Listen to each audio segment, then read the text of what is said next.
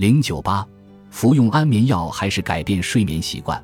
我坚决支持癌症患者和其他人努力避免服用安眠药。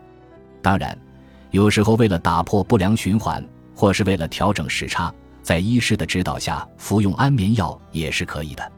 但是，我们需要明白，服用安眠药并不能够解决睡眠障碍的根本问题，这一点至关重要。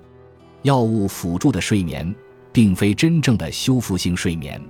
尽管安眠药能让人入睡，但是苯二氮类药物和其他药物并不能让你完成睡眠的所有步骤。事实上，市面上上没有药物能让人进入最深阶段的睡眠，而这正是睡眠的修复阶段，对于保持健康非常重要。因此，尽管你可能感觉这一夜睡眠很好。但维护健康所需的真正修复仍然未能完成。正如迈克尔·欧文所说，苯二氮用于治疗失眠，可减轻与失眠有关的炎症反应，或者帮助失眠人群恢复正常的生理状态。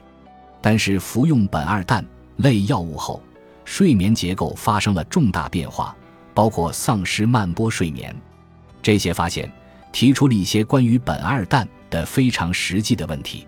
上了年纪的成年人服用安眠药后，可能在半夜醒来，也会出现身体协调性问题，有摔倒的危险。